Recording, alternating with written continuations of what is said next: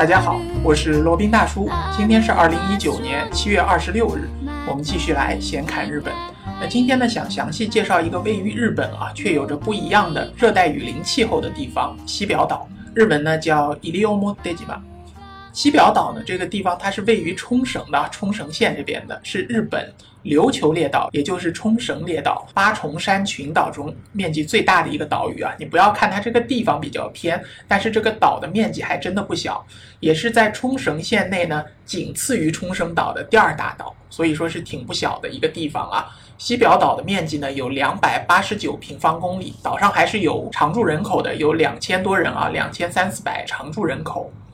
那为什么介绍这么一个地方呢？我记得以前在介绍冲绳离岛的时候，可能提过一嘴吧。但今天呢，就专门介绍一下啊。西表岛呢是被形容为日本最后的秘境。虽然说这个最后的秘境在日本不止一处啊，还有很多地方，像北海道的知床半岛也会被称为是最后的秘境。还有像在鹿儿岛县那边的屋久岛，应该也有这么一个称呼啊。但是呢，西表岛确实也有这么一个称呼，日本最后的秘境。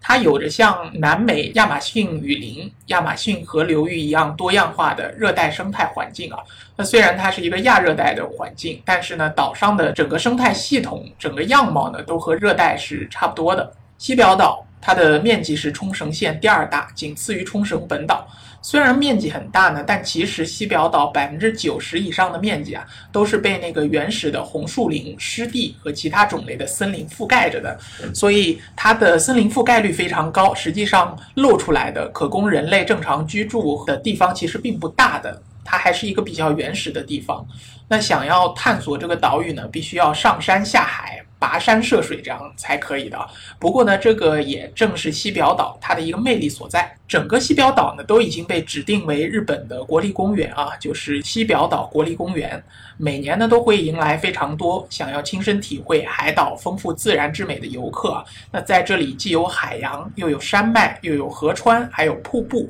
还有一望无际的红树林和原生树林。所以说这一切呢都是西表岛的魅力之处。那在这个宏伟壮丽的大自然当中呢，你可以体验到和城市截然不同的这么一个生活和体验啊。那无论是沿山路漫游，还是呢划着独木舟在河流溪谷处徜徉啊，那这种体验呢，可以说是非常受人欢迎，也非常有那种冒险感的这种体验。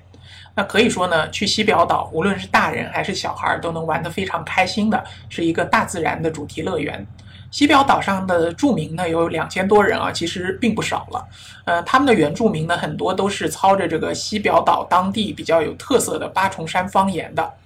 而且呢，岛上其实很少有那种便利店和超市啊，基本上你想要买什么吃什么，或者说找个地方住都不是太容易的啊。保持了这种岛上的原生态的风貌。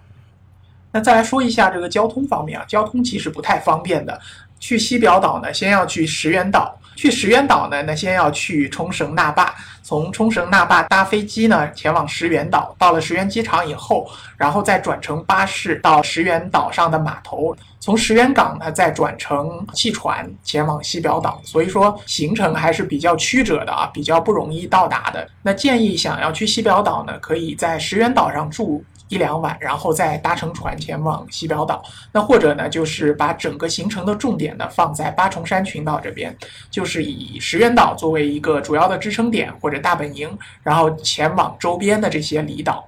呃，当然住在西表岛上也是可以的，只不过就岛上的这些配套设施啊不是太完备。岛上的住宿呢，可能对于住宿的要求硬件有一点要求的小伙伴可能会觉得有一些失望啊。那岛上的住宿条件一般的，有一些民宿啊，有一些 Airbnb 啊可以居住，但是当然没有像冲绳本岛上面，还有像石垣岛上面那些星级酒店那么好了。西表岛上呢是有两个码头，一个是叫大园港。一个是叫上元港。那如果是要从石垣岛坐船前往的话，最好搞清楚去哪个港啊。这两个港的名字也比较相近，这个大和上看上去还挺像的，一定要注意啊，不要搞错了。那如果是准备在西表岛住宿一晚的，那可以根据饭店他给你的指示前往哪个码头。否则你要是去了比较远的一个码头呢，这这个交通可是比较要命的啊。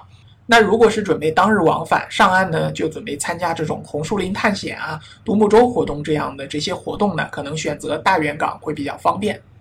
因为那边有比较多的这种导游啊、导览团啊，当日出发的，所以说可以前往大园港。那具体如果是要住的话，可以根据这个酒店离哪个港近来进行一个选择。那岛内的交通呢，也不是特别方便啊。那主要有三种方式，一种呢就是自驾，还有一种呢是靠岛上的酒店的一些车辆来接送啊，他们会有岛上的送迎车。那还有一种呢就是骑自行车。由于西表岛它的面积很大，两百多平方公里，确实不小的。你如果骑自行车的话呢，你要么体力很好，否则估计会骑得气喘吁吁，或者骑到后来骑不动了，前不着村后不着店，会比较有挑战性啊。所以说呢，基本建议还是选择前两种，要么就是自驾，要么就是送迎车。自驾的话呢，因为我们中国的驾照在日本是不接受的啊，除非你在其他的国家有考过国际驾照之类的，否则呢，那我们也只能选择岛上酒店或者 Airbnb 的这些送迎车了。所以说，安排好岛上的交通是一个比较需要关注的一个点。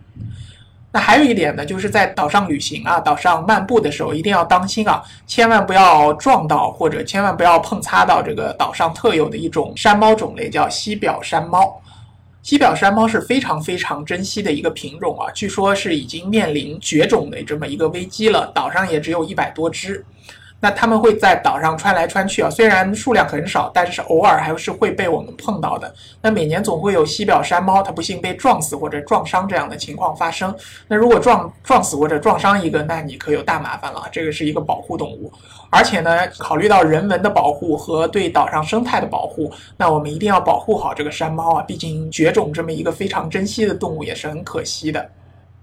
那西表山猫呢，也是西表岛的一个象征物啊。他们的图案以及他们的一些造型啊、公仔啊之类的，在西表岛上可以说是随处可见。那去了以后呢，建议买一点啊，回来也可以发个朋友圈或者给亲朋好友作为礼物送一下，说明我也去过西表岛了。介绍一下去西表岛上要体验哪些活动是不可或缺的啊。首先去一定要参观一下它非常广阔壮观的红树林。岛上的普内川呢是冲绳县内最长的一条川流啊，最长的一条河流。而且呢，它支流非常众多，主要可以在比较窄的川流处呢欣赏红树林的生态。想要去欣赏这些红树林，想要在川流间穿梭呢，划独木舟是可以说是唯一的一个选择。它是有各种各样的导览团和观光团可以给你安排这样的服务。那租借好独木舟，租借好救生衣呢，就可以前来好好的玩一玩了。那你基本上不需要自己准备什么东西啊，反正就准备一个纯棉的服装，可以比较快速干透的那种啊。你万一被溅湿了，可以快速干透。然后呢，再吃的饱一点，免得到时候路上前不着村后不着店，没什么吃的东西。然后呢，就能参与这个独木舟的观光活动了，可以玩的时间长一点啊。划独木舟的时候，可以欣赏这种红树林，然后还可以在潮涨潮落的时候，在红树林这边穿梭啊。一般在涨潮的时候，你可以看到整片红树林就好像是那种水生植物一样，在水里长出来的。那潮退下去呢，你才发现水下泥土其实非常肥沃啊，非常壮实的肥沃的红树林根。可以说，这种红树林也是非常稀奇的一种景观吧。一般来说，我们普通的陆生植物，这水一长，基本就根就烂了。那这种红树林也不知道什么原理，能在水里和路上都生长的一样茂密茂盛了。那到了西表岛呢，都要一定要参加这种浮潜啊、潜游啊这种活动啊，因为这里海水相当相当的清澈。石垣岛这边周边以及西表岛这边的海水是极为清澈的。旁边的那个宫古岛有宫古蓝啊，石垣当然也是。不成多让的海水非常非常的清澈，你如果是浮潜的话，只要把头扎进水里呢，就看到无数的无数的珊瑚群和不同种类的热带鱼啊。那如果到深一点的地方，你应该还能看到这种海龟啊这种海生生物。当然，看到海蛇一定要躲远一点啊，这种海蛇一般都是有毒的。浮潜活动呢，可以来找当地的导览团或者旅行团，他们会租借这些浮潜用品之类的。反正你只要空身来就可以了，有钱就保证可以把一切都配全。爽爽的享受一下在岛上浮潜的乐趣啊！然后到了西表岛以后呢，有一个项目绝对也不能错过的，就是坐牛车到旁边的一个无人小岛，叫游步岛。游步岛呢，离西表岛旁边非常非常近的，是没有人居住的，是个无人岛。两岛之间的海水呢也很浅啊，所以说自古以来连接两岛的交通呢，都是依靠着这个水牛车来拉车。那到现在呢，水牛车已经成为这里一个最大的观光卖点了，可以拉着游客从西表岛到游步岛往返。那坐着牛车其实也是一种比较不错的感觉啊。我们一般中国人都是坐马车嘛，然后日本这种牛车其实也是蛮。有特色的，像我记得以前的动画片里面，好像那种新娘结婚的时候啊，都是由一辆牛车拉出来的。那我们也体验一下这种日本新娘的感觉吧。当然是没有那种 日式的这种婚礼礼服的，我们就浅尝辄止体验一下。那在游步岛上，虽然是个非常小的无人岛，但是呢，上面设施也挺多的，就包括一个游步岛的热带植物乐园，那还有一个一些不同的区啊，比如说像海洋区啊、植物区啊、水牛区。那如果看到水牛区呢，你还可以看到那些比较辛劳的水牛在那些地方休息啊，而且每只水牛都有自己的名字的，也有一些自己独特的个性，所以有的会比较勤恳一点，有的呢比较懒惰啊，要么你抽两鞭子它会走得比较快。注意啊，千万不要去逗弄过分，因为牛虽然看起来比较温和，但是万一牛脾气起来的话呢，也是挺凶的。到时候弄个伤筋动骨就不太好了。反正就是我们离得远一点，然后远远的观看这些貌似温顺的动物也是不错的。那岛上还有一个地方呢，是一个叫 Tudumadinoham，是一个海滩的名称啊。这个名字可能是当地的八重山语吧，长得像一弯弯的一轮弯月一样，所以有的人也叫它月之海滩。那这个地方除了可以浮潜，除了可以游泳以外呢，也是整个西表岛看日落的一个非常好的一个地点啊。那如果在日落期间和情侣在这边徜徉一下，在海滩边徜徉一下，约会一下啊，那如果人少的话，找个无人的角落，再说一些私密的悄悄话，看看日落，那这种感觉绝对爽呆了，爽透了。总而言之呢，西表岛作为日本的最后的一个秘境啊，最后的一个原始的神秘乐土，这边有红树林，有海洋，有川流，有独木舟，有西表山猫，有水牛车，那这些东西，个人觉得都是不容错过的。那如果来到冲绳，如果来到石垣岛这边呢，个人建议还是去西表岛看一看，最好在那边住个一两晚上啊，去充分享受一下这个神秘乐土的乐趣。好了，那今天的这一期先看日本呢，就先到这里，我们下期再聊。接下来是罗宾大叔的广告时间。罗宾大叔可以提供如下的收费服务，包括日本自由行、深度游的定制服务，以及日本经营管理移民的咨询办理服务，包括经营管理移民 DIY、经营管理企业托管安心服务、购入旅馆经营托管安心服务。以及赴美生子、赴加生子的咨询服务，赴美生子城市签的代办服务，以及美国、加拿大十年旅游签证的代办服务，还有呢就是希腊购房移民服务，也叫希腊黄金签证项目，二十五万欧元希腊买房送一家三代绿卡，还有瓦努阿图绿卡捐赠项目，瓦努阿图入籍捐赠项目是全世界最经济、最快。最省心、最没有移民间的移民项目，以上所有的服务和罗宾大叔特别独家干货，都可以在罗宾大叔的个人官网三 w 点罗宾大叔的全拼点 com 上看到。